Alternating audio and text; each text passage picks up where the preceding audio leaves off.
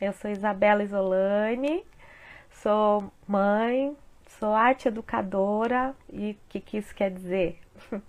Eu sou facilitadora de dança para as mães com os bebês no porpério. Eu sou professora de musicalização, sou licenciada em música, então esse mergulho nessa nessa educação da primeiríssima infância, já faço isso aí há alguns anos. Sou professora de musicalização para bebês há 15 anos, há 10 anos facilitadora de dança para as mães com os bebês. E além de muito conhecimento empírico, tem muito tem muito estudo também.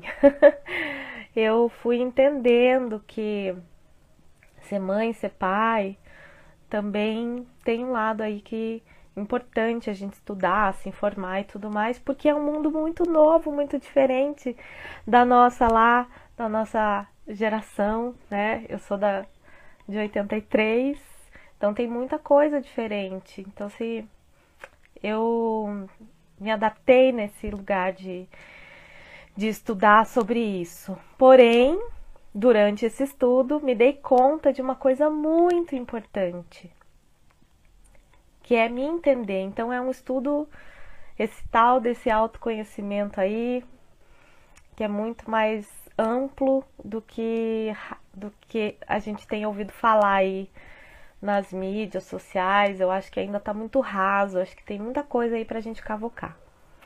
Bom, é, compartilhar aqui um pouquinho, voltando lá no meu, no meu puerpério, na minha gestação, quando eu estava lá na minha gestação, é, participei de vários grupos desses de casais grávidos, é, preparação para o parto e tudo mais. E aí a gente se prepara muito para essa para isso que vai vir, né? Para esse portal, para esse ritual de passagem que é o parto. Então eu tinha minha doula, eu tinha o meu plano de parto, eu tinha várias informações para se preparar para esse momento. E aí umas pinceladas sobre aquilo que vinha de, viria depois. E além disso, além dessa preparação, dessas informações, tem toda um, uma preparação desse ninho. É óbvio, a gente vai comprar ah, o berço, sei lá, preparar essas coisas aí é, o espaço, é, a, sei lá, a gente compra aí fralda, faz chá de fralda, chá de, chá de bebê, as roupinhas e tudo mais. Então, tem essa preparação, mas de fato o que vai vir não é possível a gente se preparar, né? De, assim, de fato, a gente tem recebe informações, mas já vou falar mais sobre isso. Aí, o que acontece? Eu lá no meu parto tinha minha doula junto comigo, me preparei bem bonitinho, fiz a lição de casa, fiz o meu plano, tava lá acompanhada dela, já sabia que meu marido não era acompanhante, não era, é, né, ele não é acompanhante, é, ele fazia parte daquele processo, estava ali comigo e tudo mais. E aí a primeira, o primeiro contato que eu tive com essa questão do não controle foi ali. Eu estava ali transbordando informação que eu estava carregando na minha mochila, né, pronta para aquele momento, recheada de medo também, né? Falava para minha mãe: "Meu Deus, esse neném tem que sair, né, mãe? E agora? Socorro!"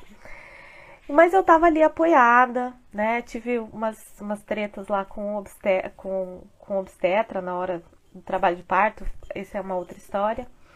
Mas estava ali apoiada com a minha doula, tava, tava feliz, bem, é, bem amparada. E no momento do parto aconteceu algo muito, muito difícil. Ela aspirou mecônio na minha filha teve uma complicaçãozinha, ela não estava encaixada, aí tentaram empurrar minha barriga, foi bem, bem chato, bem difícil essa parte, porque o, o, O médico, ele estourou minha bolsa, então ele acelerou um processo ali que não tinha que ter acelerado nada. Enfim, esse, esse momento intenso do, do, do parto, ela aspirou mecônio. Mecônio é considerado as primeiras fezes do bebê.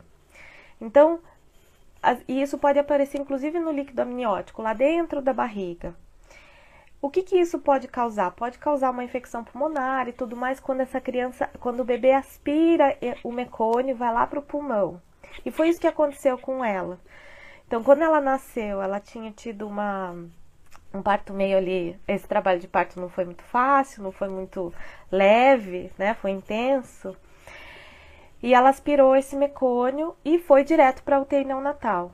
Nesse momento, eu fui abandonada simplesmente todo mundo sumiu. Ninguém me falou nada do que ia acontecer. Falaram: você vai ficar aí descansando. E me colocaram num quarto escuro, enquanto ela estava lá entubada no oxigênio, lá na UTI neonatal. Mandaram embora marido, doula, o médico foi embora. Não tinha ninguém. E eu fiquei trancada, trancada não, né?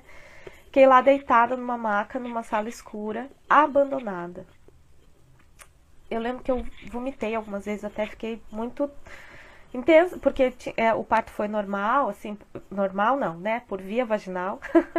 e eu fiquei ali. Então, aquele foi o primeiro momento de abandono e de solidão que eu vivi.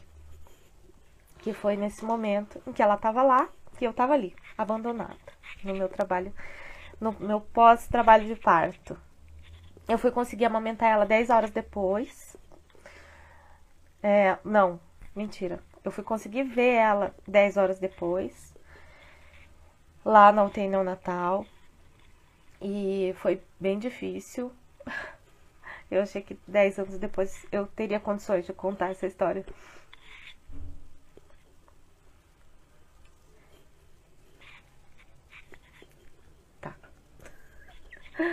Vamos continuar. Sem me emocionar, né? E aí eu fui pra casa, recebi alta antes dela, porque ela ficou lá no antibiótico durante uma semana, né? Pelo menos tinha que ficar.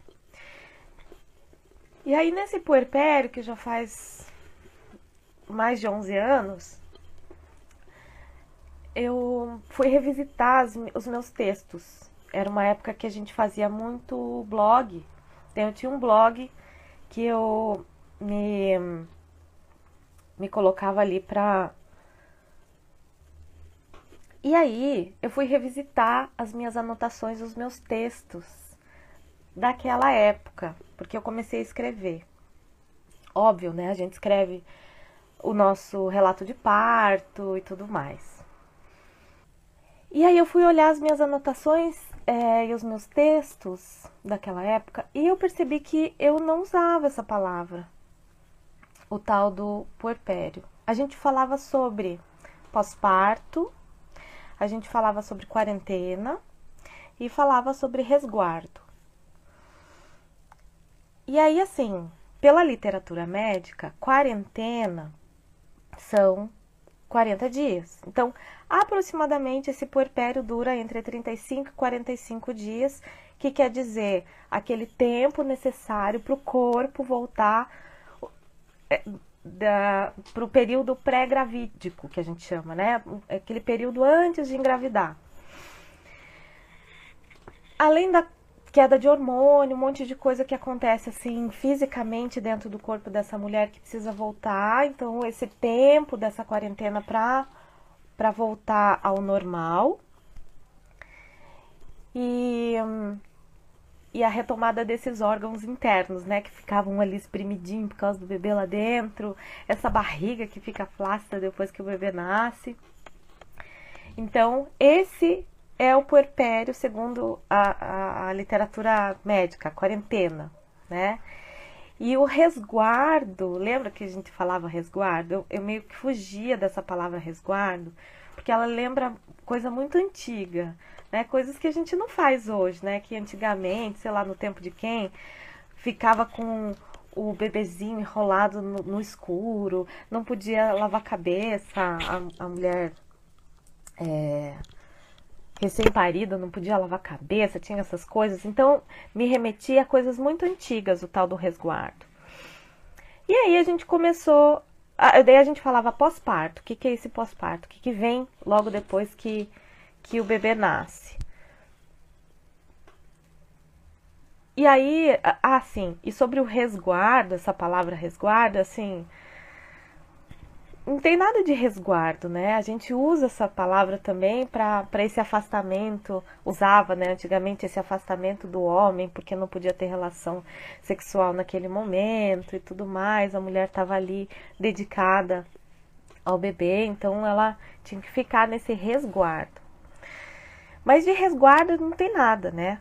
Não tem nada de, de silêncio, é tudo muito agitado, né? A, a gente fica à flor da pele é, o bebê não tá mais dentro, e isso gera assim, não gera nenhum acalento, na verdade, porque até então tava lá dentro, tinha uma certa calmaria. Aqui eu tô falando, obviamente, muito próximo do meu, da minha história, porque eu tive um, tenho uma, né? Então não sei o que é ter dois. É, mas de qualquer forma, assim, tinha aquele silêncio e de repente não tem mais. Então, é... Por mais que eu tivesse muito informada, por mais que eu tivesse ali, estava recheada de informações, o medo, a angústia, as dúvidas, elas vão aparecer. Elas apareceram. E outra coisa que apareceu junto com isso, que vem essa solidão, um certo tédio da monotonia do dia a dia.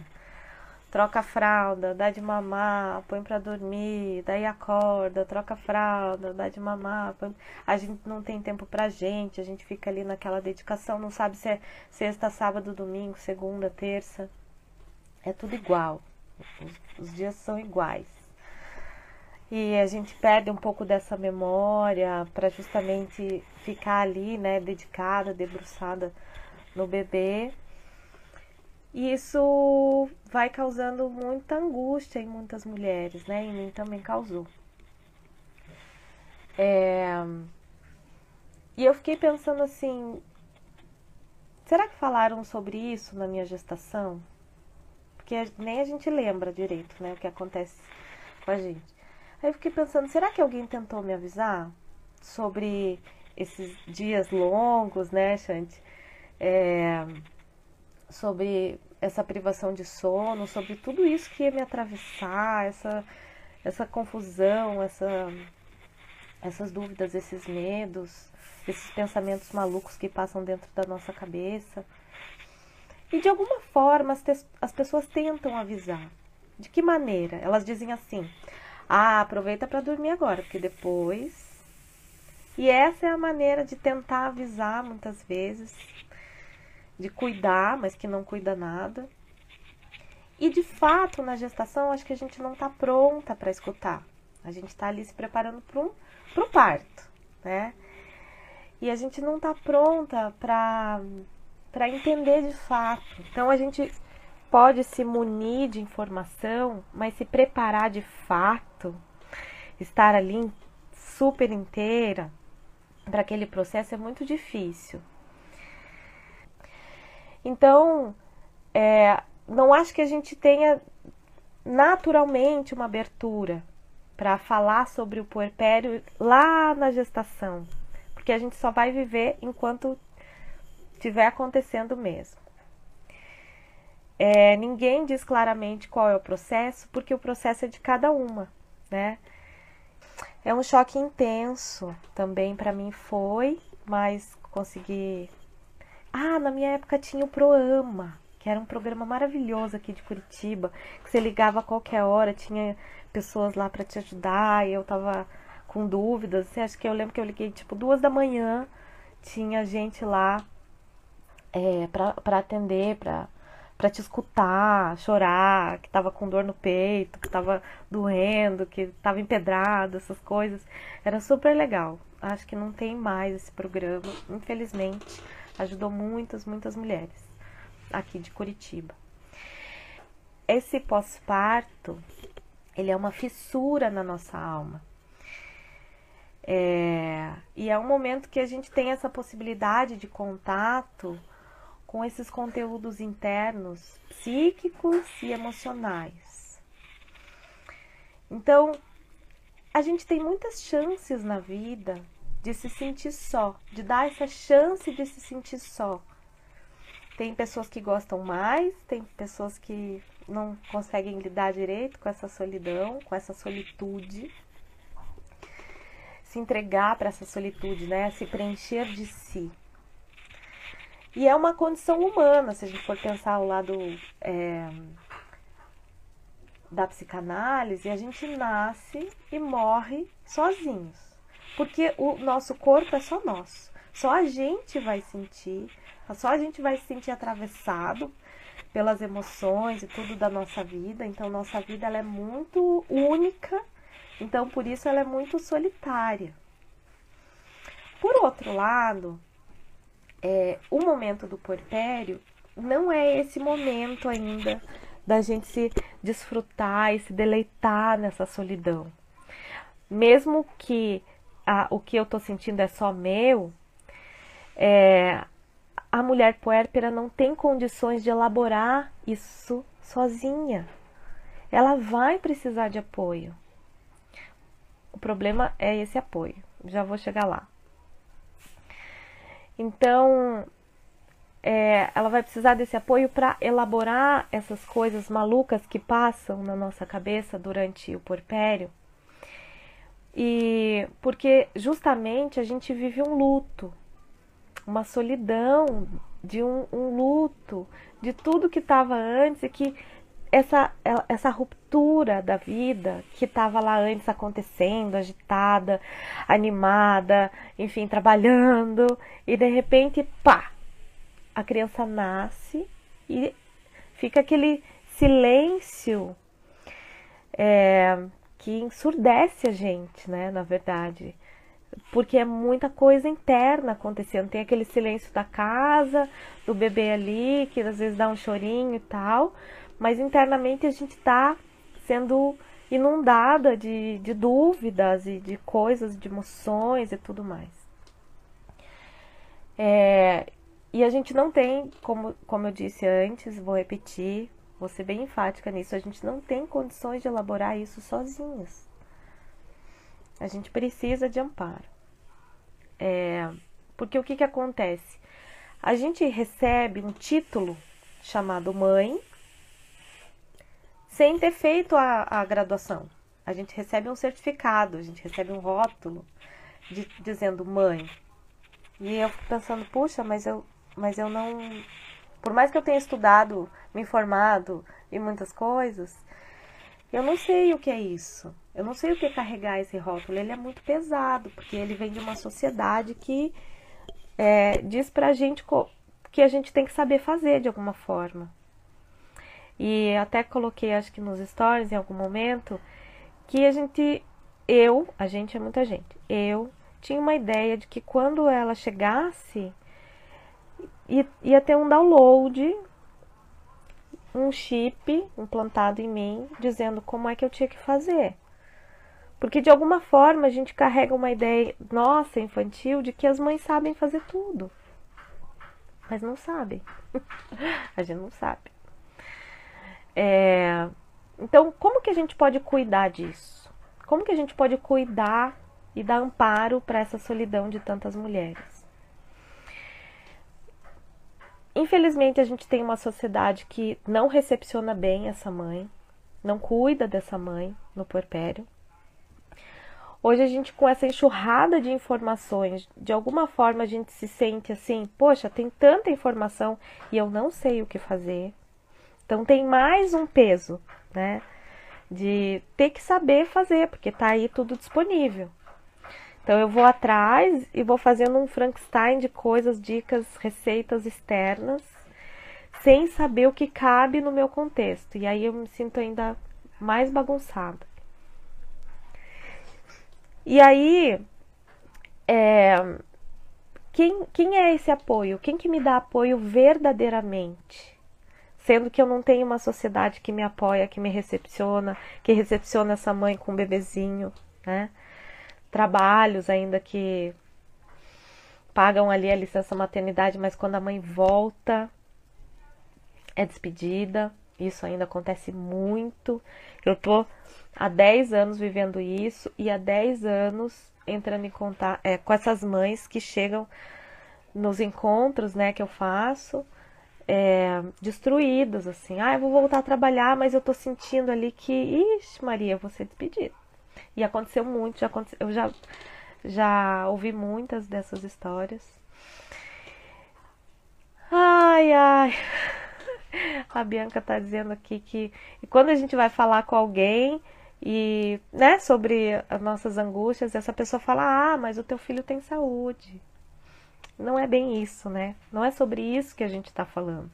A gente não está questionando a saúde das crianças, se elas estão bem ou não estão bem, mas quem que é que precisa de colo? Então, vou chegar lá. Então, é, quem, quem que vai ser esse apoio de verdade? As pessoas querem segurar o bebê, mas ninguém quer segurar a mãe. é, o puerpério é de fato essa travessia muito solitária, porque o luto e o vazio são intensos, mas a gente não deve passar por isso sozinhos, né? Então, quando eu me encontro com o outro, escutem só essa frase do Rolando Toro, que é o cara da biodança. Gosto muito dessa frase dele. Quando eu me encontro com o outro, começo a ter notícias de mim. A nossa identidade, ela é construída também na relação, né? Não só a gente com a gente mesmo. Então, que essa conversa, que essa reflexão sobre o luto, o vazio, a solidão, seja um, um convite para a gente re reconhecer a nossa vulnerabilidade, é, ser vulnerável e falar sobre os nossos medos. Não achar que a gente precisa dar conta de tudo, de segurar todos os pratinhos. É,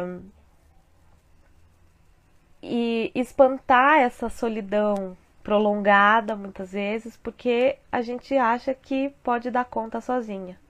Então a solidão ela vai nos atravessar porque esse é um processo que vai passar pelo nosso corpo, apenas. Mas a gente precisa ter um lugar de amparo e de pessoas que vão escutar, como a Bianca disse ali, que, que não vão ser essas pessoas que vão dizer, ah, mas, mas olha só, o seu bebê tá tão bem, por que, que você tá chorando? E, nem, e às vezes a gente não tem nem condições, está tão bagunçado dentro da gente que a gente não tem nem condições de elaborar é, essa bagunça, né? E dizer, eu não sei porque eu tô chorando. E às vezes a gente não sabe mesmo, né? Porque tá tudo, os hormônios estão ali, tudo tá à flor da pele, e a gente só precisa de alguém que escute esse choro, né? Que nos ampare. Então que a gente precisa ter um espaço de escuta ativa. O que quer dizer escuta ativa? Alguém que vai estar disponível internamente para escutar essa mãe, para que ela lhe desague, transborde, e é isso que eu tenho feito todos esses anos 10, 11 anos, sei lá quanto tempo que eu já estou fazendo isso. Minha filha vai fazer 12 anos. E eu comecei quando ela tinha 10 meses. Então, faz aí uns 11 anos que eu estou nessa caminhada. É, então, escuta ativa é de fato um espaço que o outro abre para essa puérpera conseguir transbordar, sem que essa pessoa chegue ali dando todas as soluções é, possíveis e que vão dar muito certo na vida dela e que ela não tem motivos para ficar chorando, né? Não é assim. Vamos escutar, vamos oferecer espaços de escuta ativa. Então, que existam esses profissionais, eu não estou dizendo só de mim, tem muitos outros muito maravilhosos e maravilhosas, inclusive elas estão aqui na conversa também, é, que não oferecem receitas prontas, é, porque às vezes é muito fácil da gente se frustrar quando a gente recebe uma dica e ela não dá certo pra gente.